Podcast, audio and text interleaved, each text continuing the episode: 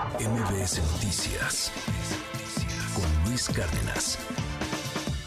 Esra Chabot, te saludo con muchísimo gusto. ¿Cómo estás, querido Esra? Buen día. Hola, ¿qué tal Luis? Buen día, buen día al auditorio. Pues sí, se trata del nivel más alto de confrontación entre el Poder Judicial y el Poder mm, Ejecutivo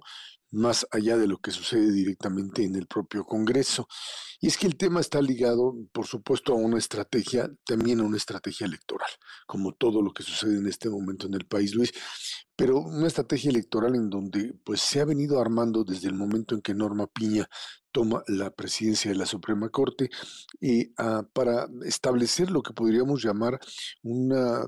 rebelión por parte de un poder judicial que mientras Arturo Saldívar estuvo al frente se ciñó, se alineó, eh, colaboró, se convirtió en otro colaborador más directamente del propio presidente de la República. En el momento en el que eh, pues eh, Piña y compañía no están dispuestos, o me refiero a compañía, a pues muchos de los propios ministros algunos que se habían mostrado independientes incluso durante la presidencia de Saldívar, otros que en el momento en que no tienen encima a este personaje como el, eh, digamos, representante o el, el, eje que toma las decisiones en la, en, la, en la Corte, pues deciden regresar otra vez a su nivel de autonomía y establecen prácticamente pues esta mayoría de ocho, de ocho ministros de la Corte que mm, eh, sistemáticamente mm, están eh,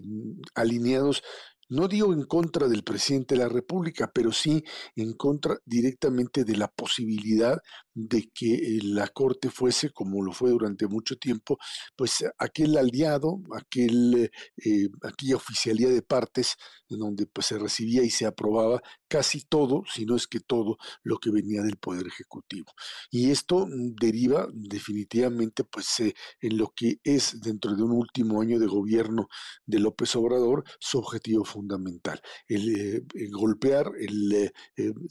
darle duro a las bases sobre las cuales está sostenido el Poder Judicial.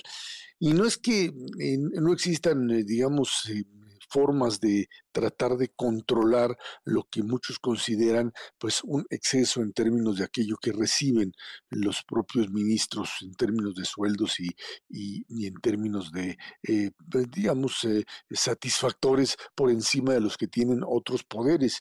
Pero esto no se no, no va por ahí. Como decían claramente en el audio decían a ver en el 18 en el 19 20 21 22 no se trató de, acabar con los fideicomisos que son finalmente, y eso lo saben bien allá en, eh, Palacio Nacional, los, porque pues los han reconstruido por un lado, pues se, los llevaron en otros, en otros espacios, en otras, en otras dependencias que tenían también esta figura, los quitaron y los absorbieron. Y ahora, por ejemplo, tienes fideicomisos en el área militar, donde definitivamente en el sector militar, en donde pues estos fideicomisos están mm, destinados, y hay que entenderlo, el fideicomiso es parte de un eh, dinero, de un presupuesto, de algo que está destinado básicamente a un una función específica, o sea, a decir fideicomiso para que para el tema del retiro, fideicomiso para lo que sería un gasto específico en resguardar, eh, eh, digamos, eh, algún tipo de servicio que se quiere mantener, el tema de, de, apoyos a trabajadores, etcétera, etcétera, o el tema de pensiones, como ya lo mencionabas. Eso es el modelo del fideicomiso, que no le puedan meter la mano a dinero que ha sido reservado específicamente para ese tipo de labores. Eh, que, que, tiene que ser transparente, por supuesto que tiene que ser transparente, de dónde llega el recurso, que no es un recurso de subejercicios, como ya se le explicó, que es un eh, pues, eh, mecanismo de ahorro de aquello que ha sido legal y legítimamente entregado.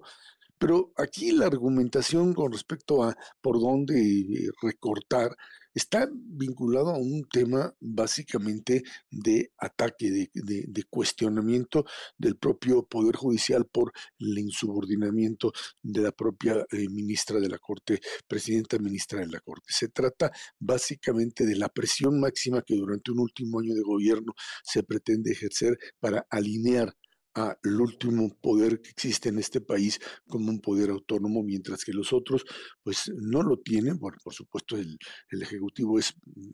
como sabemos, la figura máxima, pero un legislativo que lo único que puede hacer es evitar por lo pronto mayorías que, que puedan calificadas que puedan reformar la Constitución. El choque eh, creo que, que se está dando ahora es también una falla de cálculo con respecto a lo que podrían generar en términos de protesta social básicamente los trabajadores los propios sindicatos que se verían afectados. Aunque se les diga que no, pues finalmente hemos visto lo que ha sucedido en aquellas instancias donde los fideicomisos fueron absorbidos por el gobierno. Simplemente aquello para lo que estaba destinado desapareció. El tema fundamental eh, que se ve, digamos, eh, es el, tema del Fonden en un momento determinado, el, Fondo de Desastres, que no, no está estructurado como tal, como un fideicomiso, pero que de alguna forma en el momento en que se... Eh,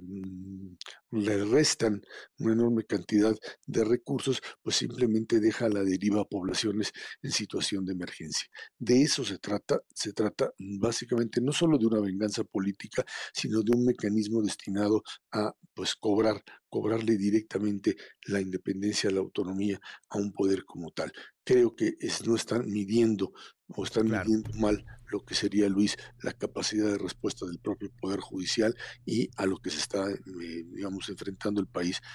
para en los próximos meses, Luis. Te mando un fuerte abrazo, querido Ezra, y te seguimos en arroba Chabot. Muy buenos días, gracias. Gracias, gracias, buen día, Luis. MBS Noticias con Luis Cárdenas.